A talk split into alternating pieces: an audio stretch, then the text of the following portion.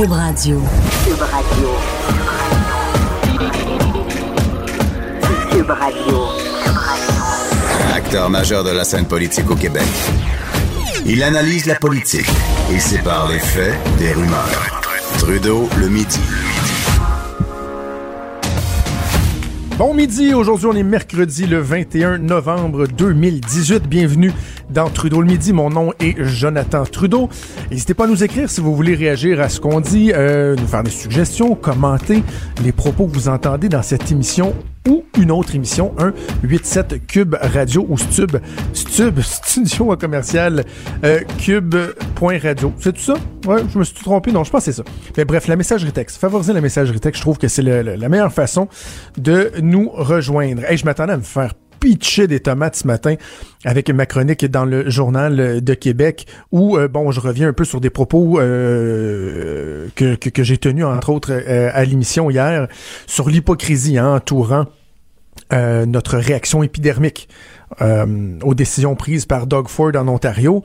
Et donc, je disais, je disais c'est drôle parce que dans le fond, on s'en est foutu pas mal pendant des décennies et des décennies. Et le fait nouveau que j'avais appris pendant la journée hier et que j'ai pu inclure dans, dans ma chronique, c'est que non seulement ça fait des années qu'on se balance pas mal du sort euh, des franco-canadiens, donc des francophones, des minorités ailleurs euh, au Canada, mais en plus j'ai appris, je me, je, merci à Claude Villeneuve, c'est le collègue Claude Villeneuve qui m'avait euh, allumé là-dessus, qu'en 2015, imaginez-vous donc, il y avait une minorité francophone au Yukon qui allait en cours devant le gouvernement parce que on voulait brimer leur droit de, de, de gérer comme ils le voulaient l'admission au système scolaire francophone un peu des parallèles avec ce qu'on a déjà vécu ici avec les Anglos. Là, bon, qu'est-ce que ça prend pour avoir le droit d'aller euh, à l'école en français? Est-ce que ça prend absolument des parents qui ont été à l'école en français? Est-ce que bon, des trucs comme ça. Et eux avaient l'impression que le, gouvernement du Yukon voulait restreindre, restreindre leurs droits. Ils étaient même rendus en Cour suprême. Et ce combat-là a été également mené par d'autres euh, provinces, euh, je pense de Manitoba, la Colombie-Britannique. Bref, euh, c'était pas la première fois que ce combat-là se menait, même il se menait en parallèle à d'autres endroits. Et là, le Québec, imaginez-vous donc. Le Québec qui veut tellement le protéger la minorité francophone, hein? on déchire notre chemise depuis une semaine en disant mais c'est épouvantable, il faut aider les Franco, on est tellement insultés, on veut les assimiler les Franco, c'est atroce. Le Québec avait déposé en cours un mémoire pour s'opposer aux revendications, non pas des dirigeants du Yukon, de la minorité francophone. Le Québec avait tellement peur que ça puisse avoir euh, une incidence sur la façon dont on traite les Anglo, la minorité anglo ici au Québec, qu'on a dit non, non, non, non, non, attention, là, il faut pas donner des droits particuliers à la minorité francophone du Yukon ou même chose pour les autres minorités francophones dans les autres provinces. Non, il faut pas faire ça. On s'oppose. On a même déposé un mémoire en Cour suprême. Alors, quand je parle d'hypocrisie, quand je parle du fait qu'on a totalement laissé tomber ces gens-là, ben, voilà un exemple qui est patent euh, et même pathétique, je dirais. J'étais content, et d'ailleurs, je le mentionne, j'étais content de voir que ce matin, dans la presse, il y a le chroniqueur euh, Mario Girard, qui, un peu plus, on, on dirait qu'on s'est appelé avant d'écrire nos chroniques, tiens, pas mal le même propos que, que, que moi, utilise les, les, mêmes mots, hypocrisie et tout. Et on s'est échangé ce matin. Je lui ai écrit pour dire que euh, j'étais agréablement surpris de voir que j'étais pas le seul à tenir cette position-là dans les médias. Et lui, comme moi, se surprenait du, de la quantité de réponses positives que nous avons eues. Comme quoi, des fois, euh, ça fait du bien d'amener le, débat ailleurs et de voir que ben il y a bien des gens qui vont partager, euh, qui vont partager cet avis-là. Journée importante aujourd'hui à Ottawa, c'est jour de mise à jour économique. Donc, Bill Morneau, le ministre des Finances, qui va y aller d'un mini-budget, si on veut. D'ailleurs, on note que depuis quelques années, autant au fédéral que euh, provincial, ici euh, à Québec, les mises à jour économiques ont de plus en plus des allures de véritables budgets. Hein. C'est comme si on avait deux budgets euh, dans l'année. Et euh, donc, on va aller de l'avant du côté d'Ottawa avec cette mise à jour économique-là. Et ce qui est, il y a deux volets qui sont très, très, très attendus. Il y a celui du soutien aux entreprises. Parce qu'on a beau dire que ah, ça va bien l'économie euh, au, Canada, bon, le, gouvernement Trudeau qui se targue d'avoir eu la meilleure croissance économique euh, l'an dernier parmi les pays du G7, on dit que le taux de chômage est à un niveau record euh, au cours des 40 dernières années. Mais là, il y a une espèce de gros nuage qui est au-dessus de notre tête et c'est euh, les, les, les, gestes qui ont été posés par le gouvernement de Donald Trump pour diminuer le taux d'imposition des entreprises, des sociétés là-bas. Je vais vous expliquer là très, très, très euh, succinctement pourquoi c'est une préoccupation euh, très importante. Lorsqu'on compare les taux d'imposition aux entreprises au Canada et aux États-Unis l'année dernière, donc jusqu'à temps que Donald Trump fasse sa réforme, le taux d'imposition au Canada pour les sociétés était de 27% et aux États-Unis, il était de 35% donc, il y avait un écart favorable de 8% ici si vous étiez une entreprise euh, qui faisait de, de, la business au Canada. Mais avec les changements que les États-Unis ont apportés, le taux a été diminué à 21 alors que nous, il est demeuré à 27% Donc, imaginez, eux, ça a chuté de 14% ce qui fait en sorte que ils ont 6% d'avantage, juste en termes de taux d'imposition. Et donc ça, ça vient euh, favoriser euh, l'implantation d'entreprises euh, aux États-Unis ou même, je dirais, le maintien d'entreprises aux États-Unis. Il n'y a pas une entreprise en ce moment qui se dit, hey, on pourrait peut-être venir faire la business au Canada parce que, bon, déjà, il y a un contexte économique qui est pas toujours facile au, Canada. On a de la misère à amener des investissements. Ben, ce fait-là fait en sorte que c'est, ça vient décourager les entreprises. Et là, si vous vous demandez, OK, ben, quel impact concret ça peut avoir. Imaginez, il y a la firme PricewaterhouseCoopers qui a sorti euh, une étude au cours des dernières semaines et ce qu'on a démontré, c'est que l'impact que ça pourrait avoir, cette réforme économique euh, qui a eu aux États-Unis si le Canada ne fait rien, les impacts économiques pourraient être, et écoutez bien ça, pourraient être de 10 fois supérieurs aux impacts qu'aurait représenté le non-renouvellement de l'ALENA. Imaginez, là. Moi, je suis de ceux qui, lors des négociations pour le renouvellement de l'ALENA, de, disaient euh, qu'une une entente pas pleinement satisfaisante était mieux que pas d'entente du tout.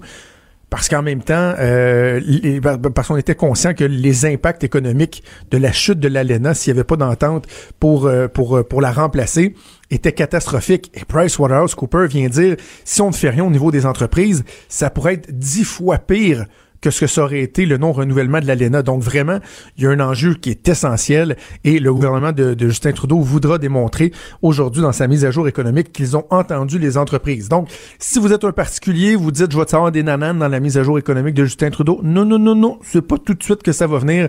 Ça, on a l'impression qu'on va garder ça pour le dernier budget euh, avant l'élection, le budget qui sera euh, présenté au printemps. Ben, L'autre aspect qu'on va vérifier également, c'est l'aide aux médias. Est-ce que le gouvernement voudra aider les médias? Je sais que c'est pas très populaire. On pense entre autres à quel gouvernement de Philippe Couillard avait annoncé une subvention de 10 millions de dollars euh, pour le groupe Capital Média, pour le Soleil, entre autres. Ici, ça avait pas passé parce que là, on se dit, ouais, là, après ça, est-ce que les médias vont avoir un billet favorable, vont se sentir redevables envers le gouvernement? C'est un élément qu'on doit toujours mais de ce qu'on comprend, le gouvernement va vouloir mettre une structure indépendante en place, donc qui ne qui ne euh, euh, qui, qui, découlera pas du, euh, du, gouvernement comme tel. Et je pense qu'on va peut-être plus y aller, par exemple, dans dans la direction de crédit d'impôt. Par exemple, pour la main d'œuvre, comment réussir à, retenir les employés dans les salles des nouvelles. Et si c'est fait de façon juste, impartiale, indépendante et surtout équitable, que c'est pas seulement quelques médias qui sont visés, ben, je pense qu'il y a là quelque chose de pertinent parce qu'en même temps, il faut euh, assurer la sauvegarde d'une information de qualité, une information juste à l'ère des fake news, à l'ère où les gens vont de plus en plus chercher leurs nouvelles sur des médias sociaux. Ben, il faut que l'information qui soit relayée soit de l'information fiable et je pense que euh, de s'assurer qu'on on puisse juste donner un coup de pouce, là. Comme je disais, pour la main-d'œuvre. Si vous êtes, par exemple, une entreprise de presse qui n'a pas su se moderniser parce que vous n'avez pas compris qu'il y avait des changements qui étaient en train de se produire dans les 10, 15, 20 dernières années, ben là, tout bad. Mais il y a une réalité qui, euh, qui existe et je pense que c'est pas mauvais que le gouvernement se penche sur la question. Bref, on verra comment ça va se passer. Hey, avant d'aller en pause, je veux vous parler de, l'article du Journal de Québec, Journal de Montréal, qui fait pas mal jaser. Je, regardais ça. Euh, une nouvelle drogue qui, euh, qui aurait fait son apparition dans euh, les régions du Québec. On parle du DMT, le diméthyltryptamine, qui s'apparenterait en termes de, de, d'effet, un, un, psychostimulant très, très, très puissant qui viendrait nous donner l'impression de sortir de son corps. un peu comme si votre âme était extraite de votre corps, et là, euh, vous vivez une, une, une, euh, une, impression d'être en dehors de votre corps. Et là, évidemment, bon, les autorités qui s'inquiètent de ça, moi, le, le, point duquel je veux vous parler, c'est c'est ce qui est le plus petit dans, dans, dans l'article. En fait, c'est pas dans l'article principal, c'est dans le deuxième article sur le côté. Et même, c'est même en bas, en bas, il y a comme une petite ligne, c'est juste dans le fond une mention. Et ça dit la chose suivante. En 2017, Santé Canada a accordé une exemption au groupe religieux CU d'eau Montréal pour importer de l'ayahuasca, une drogue interdite qui contient de la diméthyltryptamine, donc du DMT.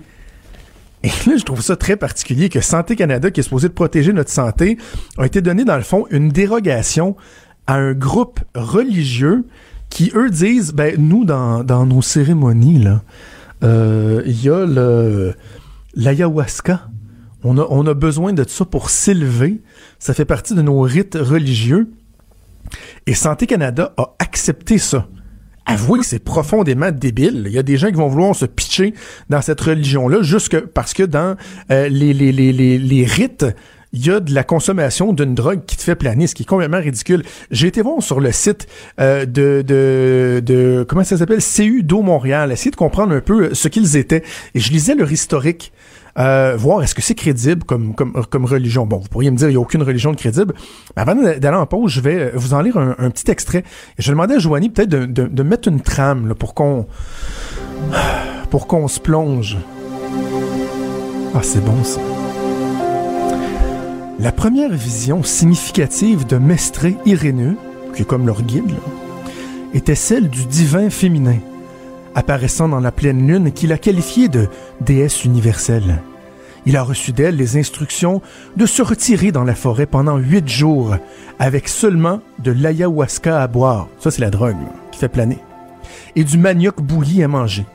Dans la forêt, il a reçu les instructions pour une foi nouvelle dans laquelle l'ayahuasca devait être appelée Dem. C'est la drogue, ça. Dem signifie donne-moi en portugais, comme dans Dem força dem amore. Donnez-moi la force, donnez-moi l'amour, phrase que l'on retrouve dans plusieurs des hymnes de cette tradition. Ces directives lui ont été données par un être spirituel dans lequel il a plus tard reconnu la Vierge de l'Immaculée Conception, également connue sous le nom de Reine de la Forêt. À partir de ces rencontres, il a déterminé son avenir ainsi que l'avenir de ceux et celles qui allaient suivre ses traces, le peuple de Juramidam. Suite à cette expérience, il a commencé à diriger des cérémonies spirituelles en utilisant le DEM. La drogue, ce DMT qui fait planer Imaginez Santé Canada, qui a approuvé l'utilisation de cette drogue illégale par ce groupe religieux. Décidément, ça va très bien au Canada. Les vrais enjeux, les vraies questions. Trudeau, le midi.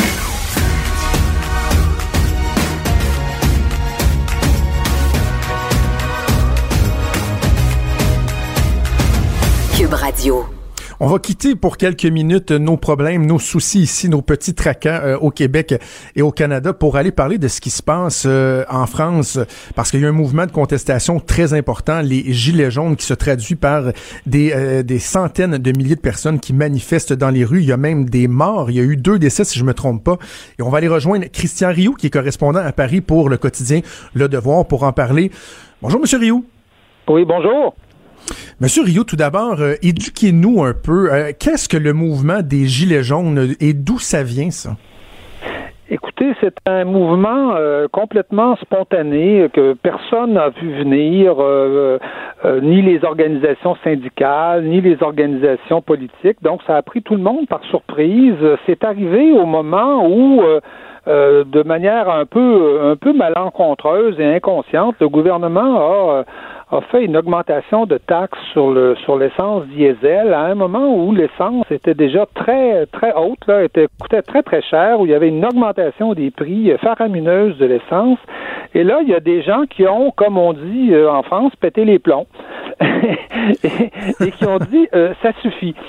Ça manifeste une sorte de, je dirais, une sorte de, de, de, colère qui était, qui était sous-jacente, qui était là déjà depuis un certain temps. Vous savez, c'est un mouvement, moi j'habite à Paris, c'est un mouvement que moi à Paris je vois pas. Mais c'est tout dans les régions. Ça se passe, ça se passe, euh, ça se passe essentiellement dans les régions, euh, dans le sud, des, des, des, des, coins comme Marseille, Dijon, euh, Bordeaux. c'est essentiellement dans ces régions-là. C'est ceux qu'on appelle, vous savez, il y en a, il y en a qui ont appelé ça récemment la France de Johnny. Vous savez, la France de Johnny Hallyday, ou on pourrait dire le, le, Québec de Jerry Boulet, là, ben, la France de Johnny Hallyday, c'est un peu cette France-là qui, aujourd'hui, euh, a, l'intention de dire au gouvernement, ben, on, est trop taxé, et vous nous taxez toujours sur des choses qui, euh, que, que, que, les pauvres consomment. C'est bien beau de, de taxer le diesel. C'est vrai qu'il faut réduire la consommation du diesel, c'est polluant, tout ça, mais qui est-ce qui a des voitures diesel? C'est pas euh, c'est pas les bobos parisiens là qui ont des voitures en diesel, les autres qui roulent en bicycle, en bicycle électrique, puis se font même subventionner à 400 euros pour en acheter un. Euh, mais c'est les petits livreurs, c'est ceux qui n'ont pas qui ont pas l'argent pour avoir une voiture de l'année ou pour avoir une voiture plutôt récente. Donc c'est toute cette espèce d'écologie un peu punitive. Euh, euh les gens les gens ont, ont, voulu manifester une sorte de, de ras-le-bol de, de, de, de ça. Et, et d'autant plus, Christian, corrigez-moi si je me trompe, que bon, premièrement, les, les, prix étaient déjà très élevés euh, pour le diesel, mais on est dans, dans, dans, une période où le prix du baril de pétrole euh, arrête pas de chuter. Ils se disent non seulement ça se traduit pas par une baisse de ce que nous on consomme, mais le gouvernement en plus veut venir rajouter des taxes supplémentaires. Donc, il y avait là un, climat parfait pour un, un ras-le-bol. Oui, euh, oui, c'est ce genre de petite mesure. C'est pas, vous savez, c'est pas une mesure euh, seulement. Il y, a, il y, a, quelques semaines, par exemple, le gouvernement a, décidé que euh, ça serait une bonne idée de réduire la limite de vitesse de 90 km/h sur les sur les sur les routes de, de régionales là, à, à 80. Mais ça, euh, c'est une mesure qui, que personne demandait, mais ça a l'air que c'est bien dans, dans, l'absolu de faire ça. Là, ça, ça a l'air qu'on va économiser un petit peu de, on va polluer un petit peu moins, euh, on va peut-être avoir un petit peu moins d'accidents, mais qui ça dérange? Ça dérange pas les décideurs à Paris. À Paris, les décideurs, eux, ils n'ont ont pas, ils ont pas ce genre de problème-là. C'est ceux qui font des longues distances pour aller travailler. C'est toujours les gens, toujours les mêmes, toujours les gens des régions, ce genre de petites mesures-là, vous savez, qui, qui, qui, qui semblent bonnes en, en, dans, dans, l'absolu, mais qui, quand on regarde, qui est-ce qui va payer, dans le fond, pour ces mesures-là? C'est souvent, c'est souvent les petits, et ceux-là, on n'y pense jamais. Et on a un gouvernement en France, en particulier, qui est euh, un peu méprisant à l'égard de ces gens-là. Euh, c'est Emmanuel Macron. Euh, je vous, donne une citation de Benjamin Griveaux, qui est le, le porte-parole du gouvernement, qui disait qui, qui riait des gars qui fument des clopes puis qui roulent en diesel. Ben, ben, il y a encore du monde qui fume des clopes, qui fume des cigarettes, puis qui roule en diesel, puis euh, est-ce qu'il faut, est-ce qu'il faut pour autant les mépriser? Alors c'est un peu, je dirais, cette colère-là qui s'exprime aujourd'hui euh, un peu partout dans les dans les régions en France. Alors pourquoi on appelle ça le mouvement des gilets jaunes? Qu'est-ce qui a euh, valu cette appellation-là? Ben les gilets jaunes, vous savez, c'est les euh, en, France, les, euh, les chaque voiture est obligée d'avoir euh, dans sa valise en arrière, là, dans son coffre, mhm. un gilet jaune au cas où il y aurait, il faudrait s'immobiliser, ah, changer un pneu, faire quelque chose comme ça. Donc, on est obligé d'avoir ça. Tout le monde a ça. Donc, c'est lié à la voiture et tout le monde en a un. Tous ceux qui ont des voitures en, ont un. Donc, n'importe qui peut s'en mettre un sur sur le dos et, et, manifester comme ça. Ils ont décidé de, de voilà de s'identifier comme ça, mais en même temps, c'est un symbole très populaire, c'est-à-dire que c'est disponible partout. Tout le monde, tout le monde a ça. En fait, tous les gens qui ont une voiture ont, ont, ont des gilets jaunes. Donc, donc, mais c'est une, une idée de s'identifier vraiment à un mouvement très populaire et on, on le sait. Hein, le gouvernement actuel, qui est un mouvement très très mondialiste, très très très urbain, très Paris, euh, très bobo, on pourrait dire en quelque sorte, a été élu sur une petite base hein, euh, sociale. Le, premier vote au premier tour, c'était euh, c'était 24-25% de la population et c'est toutes les gens, les, gens qui ont d'abord voté pour Macron, c'est les gens des centres-villes. En France, en Europe, euh, les centres-villes, c'est là qu'habitent les, en général les populations aisées, soit, soit les gens riches, soit les, les populations plus jeunes qui travaillent dans le domaine des médias, de la technologie et tout ça. Donc, c'est un gouvernement qui s'appuie beaucoup sur ces gens-là et qui a tendance à oublier complètement que la France, ben c'est pas, c'est pas juste, c'est pas juste des vedettes à la, à la, à la télévision. Il y a aussi des, il y a aussi du monde ordinaire en France. Et quand, quand ils prennent des mesures, on a l'impression des fois qu'ils y pensent pas à ça. Donc là, ça serait, vous avez dit c'est un mouvement spontané, mais c'est des centaines de milliers de personnes qui ont pris la rue. Il y a même eu des décès dans les manifestations. Là. Oui, il y a eu, euh, il y a eu, euh, il y a eu des décès, il y a eu des, euh, il y a eu, je dirais, des, des, des, situations un peu, un peu, un peu déplorables, notamment une, une femme qui a un peu, qui a un peu, qu'on a dont on a immobilisé la voiture, qui devait se rendre à l'hôpital et qui a, qui a, qui, qui, a, qui, a, qui a explosé et qui a appuyé sur l'accélérateur et donc qui a, qui a, qui a tué, qui a tué un manifestant. Mais c'est parce que c'est un mouvement, vous savez, qui n'est pas encadré. En général, quand les, quand les syndicats font des manifestations, quand, quand les étudiants font des manifestations, ils ont des services d'ordre, ils ont, ils ont une structure. Mais là, il n'y a, y a pas de structure. D'ailleurs, euh, c'est un mouvement qui demande un peu n'importe quoi. On peut pas, on peut pas vraiment négocier euh, avec, euh, avec ces gens-là. Ils n'ont pas vraiment de représentants. Certains s'en donnent de manière un peu temporaire. D'autres veulent pas, veulent pas s'en donner. Mais c'est vraiment l'expression d'une colère. C'est une sorte d'expression spontanée d'une colère de gens qui ont l'impression qu'on les entend pas. et vous savez que Emmanuel Macron a quand même été euh, élu pour faire baisser le taux de chômage en France. Le taux de chômage est quand même autour de autour de 8% mhm. C'est quand même un taux de chômage élevé, en tout cas pour euh, pour l'Europe, parce que beaucoup de pays qui connaissent presque le, plein emploi aujourd'hui. Mais en France, euh, Emmanuel Macron, on a pensé au début, des premiers mois de son, son, gouvernement, que le taux de chômage baisserait, mais il baisse pas. Et donc on voit bien que le gouvernement est un peu mal pris, essaie de faire toutes sortes d'autres choses, essaie de, un peu de détourner l'attention sur autre chose, mais ces gens-là, eux, ils ont le nez collé sur cette sur cette réalité-là et il n'y a pas eu d'enrichissement des classes populaires en France depuis très très très très longtemps et donc là la colère, je dirais, elle, s'exprime, elle s'exprime spontanément puis elle s'exprime même pas à travers les syndicats, elle s'exprime comme ça là dans, dans la rue. Et, quelle est la réponse justement d'Emmanuel Macron? J'imagine qu'il a eu l'occasion de réagir à ce mouvement-là. Euh, oui, Emmanuel Macron a d'abord essayé de euh, d'abord essayé de l'ignorer. Ils sont ils sont tellement peu en contact avec euh, vous savez les, les députés de d'Emmanuel Macron, ça vient ça vient tout des des, des, centres-villes, hein, ça vient de du centre-ville de, de Montpellier par exemple, qui est une ville universitaire où il y a des centres de recherche de haute technologie.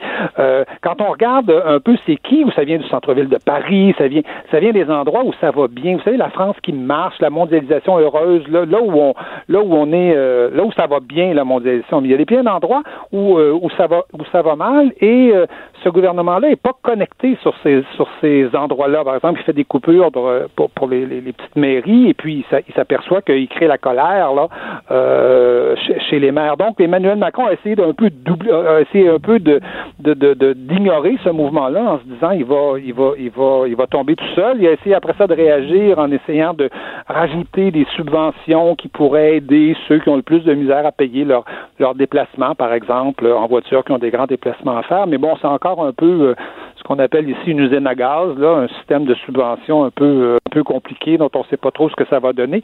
Non, je pense que la seule solution pour Emmanuel Macron, c'est d'avoir des résultats économiques et s'il n'y en a pas, il va lui arriver la même chose qu'à François Hollande ou qu'à Nicolas Sarkozy. Ah oui, parce que pour l'instant, son, son taux d'impopularité euh, est à des niveaux pratiquement records, de ce qu'on comprend. Oui, absolument. Ce qui est surprenant parce que c'est quand même un, c'est quand même un, président qui avait qui avait qui avait été euh, élu avec quand même une certaine une certaine popularité, même ben si sa base sociale est très est, quand même restreinte là.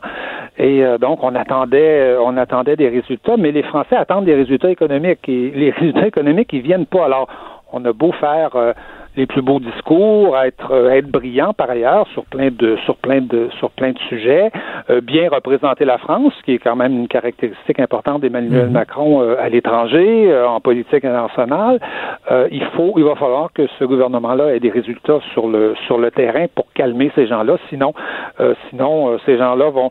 vous savez, c'est les gens dont on rit aussi beaucoup. Hein? C'est juste pour dont, dont, les humoristes à, la télévision rigolent. Vous savez, c'est le français avec son litre de rouge euh, peut-être qu'ils sont un peu tannés qu'on rit de en tout cas, il y, a un parallèle intéressant à faire. Euh, il y a un parallèle intéressant à faire avec ce qui se passe euh, aux États-Unis. Là. Une, une partie de la population qui, qui est vue de haut et qui est plus sensible à un discours, par exemple, comme Donald Trump a tenu. Donc, ça démontre encore une fois qu'à un moment donné, il faut peut-être aussi arrêter de regarder de haut des, des, des, parties importantes de la population. Ben, on va suivre ça de près, Christian Rio. Merci beaucoup d'avoir pris le temps et on se reparlera assurément. Très bien, c'est moi qui vous remercie. Au revoir. Merci, bonne soirée à vous, parce que bon, évidemment, on est déjà le soir en France. C'était Christian Rioux, qui est correspondant à Paris. Quand Trudeau parle de politique, même les enfants comprennent. Jusqu'à 13h, vous écoutez Trudeau le midi. Cube Radio. Denis Anger est avec moi en studio. Salut Jonathan. Comment vas-tu? Ben, ça va mercredi, ça va bien. Oui, toujours content de t'avoir. Puis je trouve ça le fun parce qu'on s'était donné comme mission de partir de l'actualité pour revisiter notre histoire. Puis euh, hier, j'ai écrit, puis j'ai dit, ben, avec tout ce qui se passe, le psychodrame entourant le sort euh, des Franco-Ontariens, des Franco-Canadiens, pourquoi ne pas revenir justement sur l'histoire des, des francophones à l'intérieur euh, du Canada? Je sais pas d'où tu veux partir, mais euh, peut-être j'aurais envie de te lancer en te demandant à partir de quel moment les francophones sont devenus minoritaires Ben, au Canada. ok. Euh, comment dire, euh, ce pays-ci et les États-Unis largement a été exploré, conquis, colonisé par des ce qu'on appelait les Canadiens, hein, les, les Canadiens français, la Nouvelle-France, la belle époque. Ça va commencer à se morpionner, évidemment, après la chute de la Nouvelle-France, la bataille des plaines d'Abraham, la, la cession de l'Empire français d'Amérique à l'Empire britannique et l'arrivée des loyalistes. Ça va commencer notre, comment dire, notre longue et difficile histoire de Canadiens français avec les Acadiens. On s'en souviendra tous, les Acadiens, la déportation des Acadiens Évangéline, elle vit toujours encore un peu au Nouveau-Brunswick, puis elle commence à vivre un peu en Ontario francophone ces temps-ci. Ben, attends, euh, je, je veux prendre un morceau à la fois. Ouais. Dans le fond, si si on y va très, de, de, de façon très, très claire, là, euh, bon, il y a la Nouvelle-France, Exactement.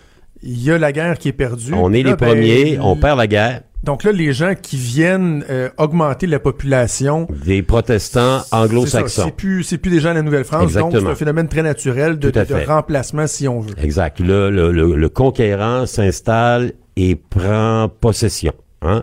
Ils le font. Les Canadiens français qui restent après la conquête vont se réfugier le long du Saint-Laurent essentiellement et quelques poches le long de la vallée de l'Outaouais.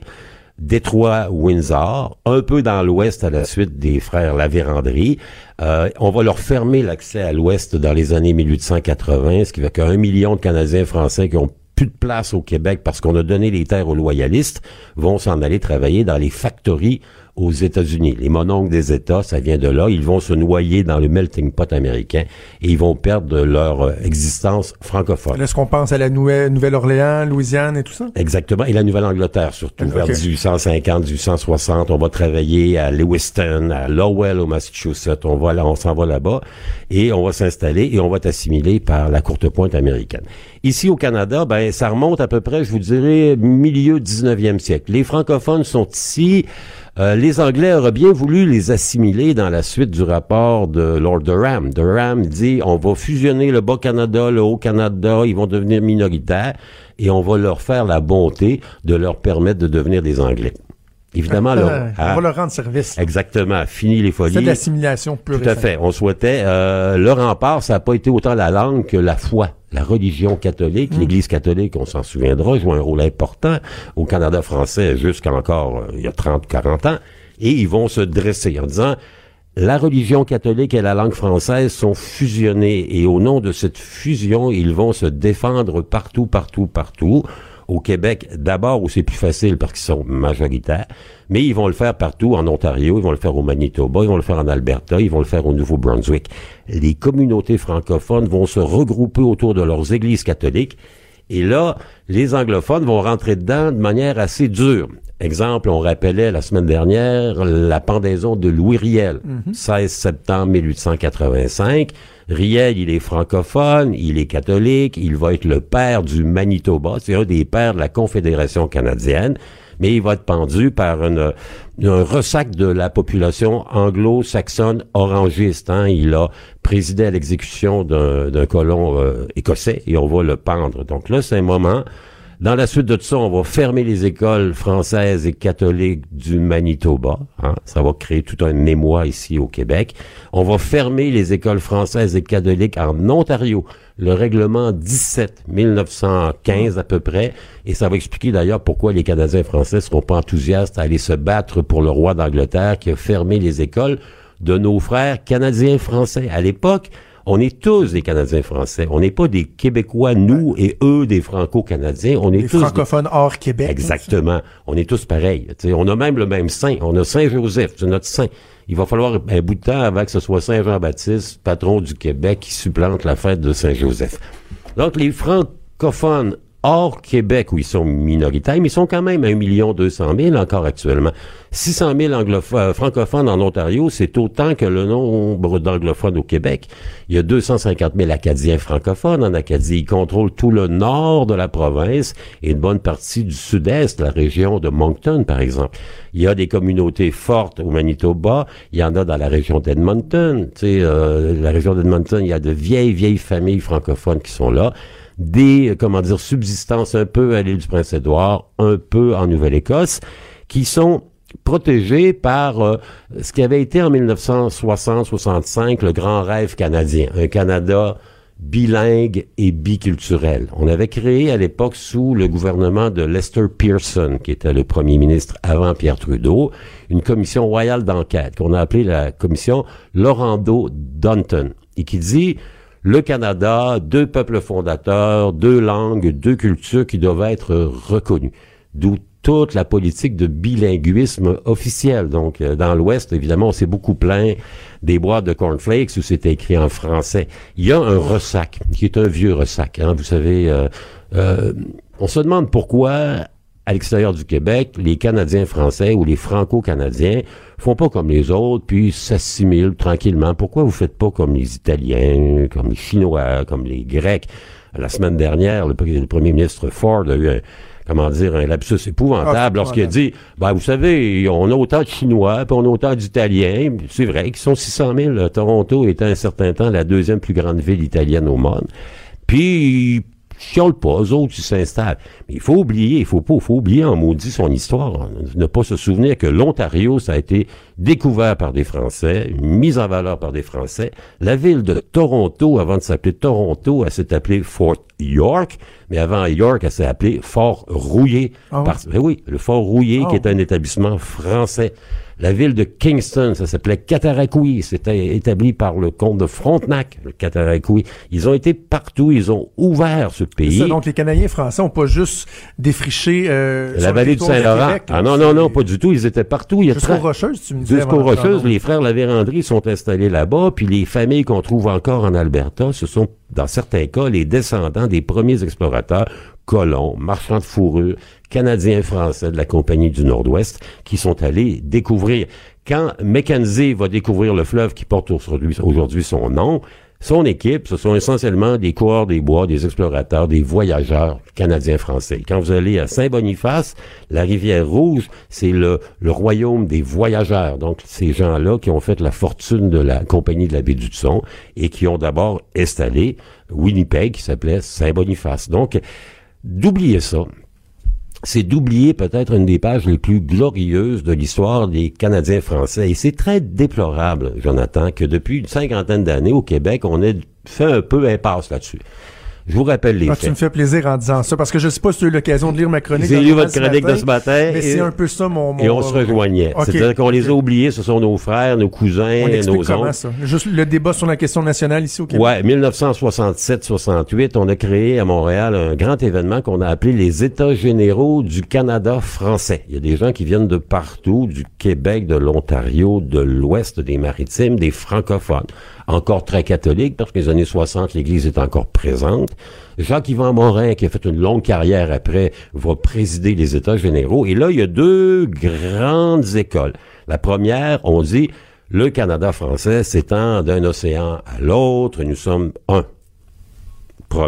L'autre école qui est plus portée par les Québécois nationalistes revendicateurs, c'est de dire non, non, non, non. On doit d'abord s'assurer de la préservation de notre race, de notre langue, de notre foi dans un État national où nous sommes majoritaires. Donc, c'est à ce moment-là où on va commencer à parler de Québécois et non plus de Canadiens français. Et Saint-Jean-Baptiste va commencer à remplacer Saint-Joseph. Donc là, on va abandonner d'une certaine manière les francophones hors Québec en disant, ben, voyez-vous, c'est une cause perdue, ils sont condamnés à l'assimilation. Ce qui est extraordinaire, Jonathan, c'est qu'il y en a encore plus d'un million, 200 résilience. 000 qui malgré tout vont s'entêter à parler français, à enseigner en français, ils vont euh, lâcher, euh, comment dire, ils vont se ils vont se battre. Ils se battent depuis toujours les contraventions en anglais et, ils ont depuis quand même une cinquantaine d'années, dans la foulée de la loi sur le bilinguisme, l'appui du gouvernement fédéral. Et c'est peut-être un, des problèmes, c'est que les Franco hors Québec n'ont qu'un allié, qui est le gouvernement du Canada. Et puis ça dépend de qui est au pouvoir. Quand les conservateurs sont au pouvoir, ils sont comment dire, un peu moins partisans du Canada français. Les libéraux sont depuis toujours identifiés comme le parti. Euh, et d'ailleurs, la raison pour laquelle Doug Ford s'en prend indirectement à la communauté francophone, c'est qu'ils ont eu le malheur de ne pas voter pour lui. Les Franco-Ontariens sont concentrés le long de la frontière du Québec, un peu dans la région de Windsor. C'est quand même ces gens-là qui ont fondé Détroit à l'époque. Et dans le dans le nord, hein, dans la région de Hearst, dans laquelle euh, Sudbury ils sont là. Et on voit très bien que ce sont des comtés qui sont traditionnellement libéraux mais que pour euh, un budget de 20 millions pour l'université francophone et 1,2 million pour le commissaire aux soins en français, on se dresse euh, contre soi l'entièreté de la classe politique canadienne fédérale. On l'a vu encore ce matin, euh, que l'on fasse de soi, comment dire, un bonhomme 7 heures au Québec. Hein, Doug Ford, en s'attaquant à une communauté qui est pas menaçante, qui est une communauté qui est plutôt persévérante et admirable dans ses convictions ben, il est devenu le bonhomme 7 heures de l'année 2018. Il gagnera pas de prix de personnalité de l'année, certainement pas à l'extérieur de l'Ontario profond et orangiste. Avant qu'on se laisse, je, on revient en arrière parce que au, début, tantôt, tu m'as dit, euh, bon, tout le monde se souvient de la, déportation des Acadiens. C'est pas vrai que tout le monde s'en souvient. J'aimerais ça que tu prennes, prenons un, 3-4 minutes, là, débordons un peu et, parle-nous de, de, de, ce triste événement dans notre histoire. OK. Déportation des Acadiens. Les Acadiens sont à peu près 10 000. Ils vivent là où se trouve aujourd'hui la Nouvelle-Écosse. En 1713, la France renonce à l'Acadie qui devient une colonie britannique. En 1755, évidemment, France et Angleterre sont à l'approche de la guerre de Sept Ans, la grande guerre qui va marquer la fin de l'Empire français. Et les Anglais sont inquiets de la présence de ces colons paysans, d'ailleurs euh, francophones et catholiques, et on va les déporter. Premier, premier cas de déportation, on appelle ça le grand dérangement. Ils vont ramasser les populations de tous les villages acadiens, ils vont les embarquer sur des bateaux anglais euh, et ils vont les amener dans les colonies américaines le long de la côte atlantique. C'est épouvantable. Ils vont, d'ailleurs, ils vont, ils vont briser les cellules, c'est-à-dire qu'on va essayer de pas avoir trop d'Acadiens au même endroit, donc ils en mettent un petit peu, ils vont saupoudrer un peu partout de manière à ce qu'ils se fondent dans la communauté anglophone. Ces gens-là vont vivre une vie épouvantable. On dit que sur les 10 à 12 000 qui ont été déportés de force, il y en a presque 30% qui sont morts de maladie à bord des bateaux. Et c'est de là que vient la belle histoire d'Évangéline, cette pauvre jeune fille de Grand Prix qui allait se marier avec le beau Gabriel, qui va passer sa vie à le rechercher avant de le retrouver agonisant ici à Québec à l'hôpital général et sur laquelle un très beau poète américain, Longfellow, va écrire son histoire évangélienne. Les Acadiens, ce sont des récurrents. Ils sont revenus, ils se sont installés au Nouveau-Brunswick après avoir été chassés de la Nouvelle-Écosse lorsque le Nouveau-Brunswick devient colonie britannique, on va à nouveau les chasser on en donnant encore les déporter. Exactement, ils vont pas ils vont pas déporter cette fois-là, mais ils vont chasser vers les terres incultes notamment de la péninsule acadienne. Eux qui étaient des paysans, des cultivateurs remarquablement efficaces, rentables, vont se retrouver des pêcheurs de morue exploités hmm. par les commerçants anglo-jerseyais, euh, les gens qui viennent de Jersey et de Guernsey. Les Acadiens, malgré tout, vont se maintenir, ils vont se battre. Et pour eux, on a parlé beaucoup de l'Ontario depuis une semaine, Jonathan, mm. mais il faudrait peut-être qu'on commence à regarder ce qui se passe à Fredericton. parce que c'est plus inquiétant ce qui se passe au Nouveau-Brunswick. Exactement. Ce qui se passe en Ontario dans les faits, même s'il faut pas sous-estimer ce qui s'est passé. Ben, l'Ontario, ils sont mieux organisés, ils sont tonitruants. Les Acadiens, là, sont confrontés avec un gouvernement conservateur. Maintenant, M. Gibbs, qui s'appuie à un des partis les plus rétrogrades que j'ai jamais vus, l'Alliance des gens du Nouveau-Brunswick, qui n'a qu'une idée en tête, c'est qu'il faut abolir le bilinguisme. Hein? Ils sont, ce sont des WASP, White Anglo-Saxon Protestant, des blancs anglo-saxons protestants pour qui les Acadiens francophones et catholiques et libéraux en plus sont des gens qui ont eu trop de droits, coûte trop cher le bilinguisme, ils ont beau être 30% de la population, ils méritent pas ça. Et Gibbs est coincé parce qu'il n'a pas de majorité, sauf avec l'appui de ses trois députés d'extrême droite, conservatrice et réactionnaire. C'est un peu une, soci- une société qui me fait penser une alliance à ce qu'on a actuellement en Angleterre. Madame May, les conservateurs, ne doit sa majorité qu'aux députés de l'Irlande du Nord ultra-réactionnaires. Je suis inquiet pour les Acadiens. En tout cas, on va suivre ça, mais moi, je, je, je, je- j'émets le souhait que ce qui se passe là, la réaction épidermique qu'on a au Québec, nous fasse prendre conscience euh, du sort, la fragilité des minorités anglophones, euh, francophones ailleurs dans le Canada. Exactement. Et Et nous- s'unisse. Il nous amène à, à les considérer non pas comme des voisins, mais comme des frères. Voilà. Denis, toujours un plaisir. Trudeau, le midi. Joignez-vous à la discussion. Appelez ou textez 187 Cube Radio. 1877 827 2346. Euh, vous savez, euh, bon, il y a le centre Vidéotron qui a été inauguré il y a quelques années euh, à Québec et l'an dernier, si je me trompe pas, on a procédé à l'inauguration de la place Jean Béliveau. Sur cette place-là, il va y avoir cinq statues. C'est un investissement de de- d'un million, donc 200 000 dollars par statue. Et cet après-midi, on va euh, dévoiler la première statue qui, ben, à tout seigneur, tout honneur, est à l'effigie, est à l'image de Jean Béliveau. On se pose des questions sur euh, le visuel, sur le look. Et j'ai décidé d'inviter euh, le collègue Stéphane Turcot, journaliste sportif euh, à TVA Québec, pour qu'il nous présente un peu la statue. Salut Stéphane. Bonjour, Jonathan. Merci de, de prendre quelques minutes pour nous parler. Donc cet après-midi, euh, le, le- Madame Béliveau, Élise Béliveau, va être là. On va procéder au dévoilement de cette merveilleuse statue. Et je te donne un défi, Stéphane, parce que toi, tu es habitué d'être à la télé, d'avoir des images pour appuyer tes propos. Mais là, on est à radio. Alors fais-nous vivre ce que tu as vu. Qu'est-ce qu'on va découvrir cet après-midi comme statue? Bon, en, en premier, là, il paraît que c'est pas une statue, c'est une sculpture. Il ça C'est une aux sculptures? C'est le sculpteur Éric Lapointe. Écoute, pour faire, euh, puis lui, on dit qu'il pratique, j'ai fait un petit peu de recherche, là, il pratique euh, l'anamorphose. L'anamorphose, c'est un art de haute voltige qui consiste à, à faire des formes en apparence un petit peu euh, euh, chaotiques. là. Puis lorsqu'on on l'examine de près, parce qu'il va y avoir une espèce de rondelle là, en ciment, là, à l'effigie des Arts de Québec, Lorsqu'on va s'installer là, là, on va retrouver le sens de la sculpture. On va voir, on va apparaître, on va voir apparaître Jean Béliveau. C'est des d'immenses, c'est immense comme sculpture. C'est d'immenses pièces très gros, euh, hein? de, de, de, de métal, là, qui sont, euh, euh, qui, qui vont à gauche, à droite, euh, vers le bas, vers le haut. Euh, puis, euh, lorsqu'on est très loin, là, je veux dire, on n'a aucune idée de ce que ça peut représenter. C'est ça, parce que dans le fond, c'est des, c'est, c'est, c'est toutes des, des feuilles ou des plaques d'aluminium. C'est comme si on avait pris euh, le, le- le- le- le- la sculpture, qu'on l'avait coupée en tranches, et que là, on décale les tranches, et que selon comment vous vous êtes placé, vous allez le voir différemment. Mais de ce qu'on comprend, à part si sa POC qui va être au sol, tu, tu verras, tu, tu verras pas Jean Béliveau. Non, là. non, non. Tu sais, dans le fond, là, tu me demandais de la décrire, là. C'est Oui. comme si vous preniez une roche, là, tirez-la Oui. sur un étang qui est gelé, puis imaginez-vous les morceaux de glace qui éclatent, là. C'est ça que ça donne, de loin. Mais comme on dit, là, lorsqu'on va se rapprocher à un endroit très, très, très, très précis, on va voir la forme de, de, de Jean Billy. Cela dit, euh, tu sais, je veux bien respecter ce, ce type d'art-là, cette forme de sculpture-là, puis euh, j'ai rien contre le sculpteur en question, Éric Lapointe.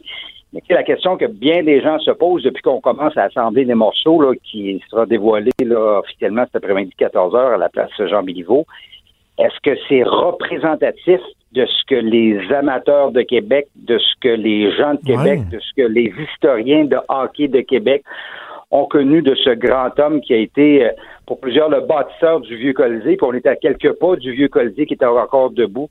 Alors, c'est c'est là que le débat commence, puis euh, donc, pour avoir consulté à gauche et à droite, là, ça fait pas l'affaire de tout le monde.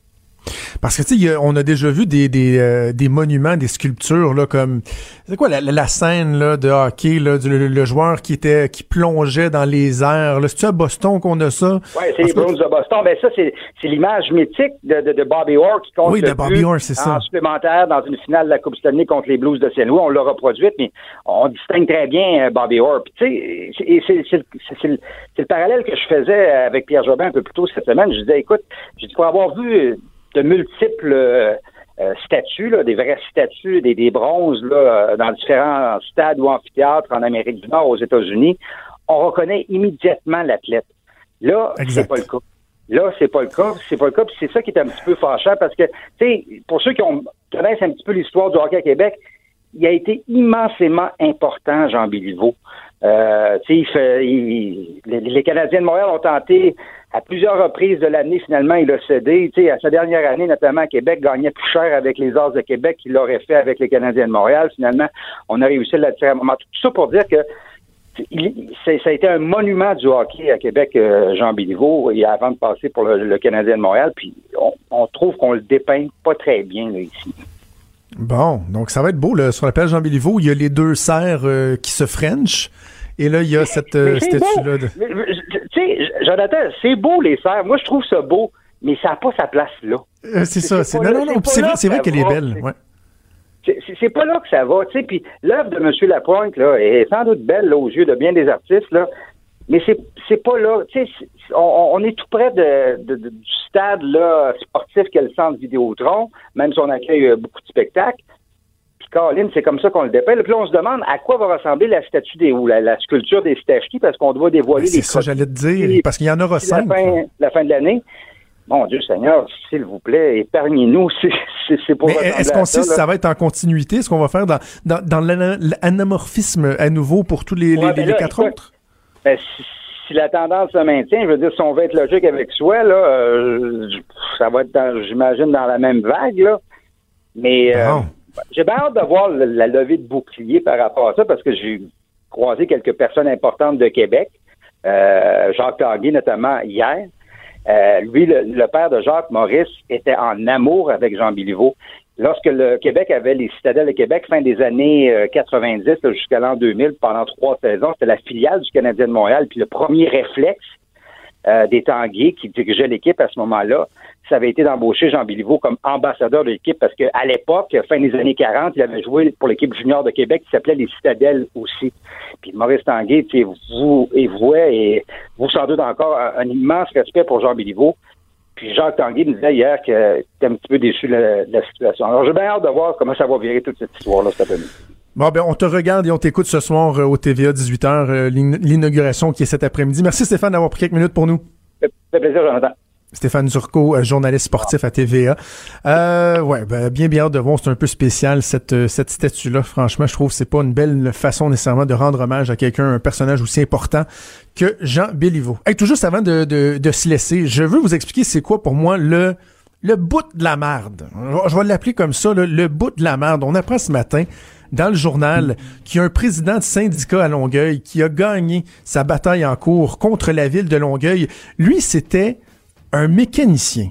Et depuis plusieurs années, il était relevé de ses tâches de mécanicien. Pourquoi? Ben, pour pouvoir occuper l'entièreté de son temps à son travail de délégué syndical. Ben là, il était en cours, puis il a dit, mais attendez, là, moi, pendant ces années-là, j'aurais dû avoir droit à du temps supplémentaire. J'aurais dû avoir le droit de travailler, faire du temps supplémentaire et ben, vous me l'avez pas offert parce que je faisais juste être un président de syndicat.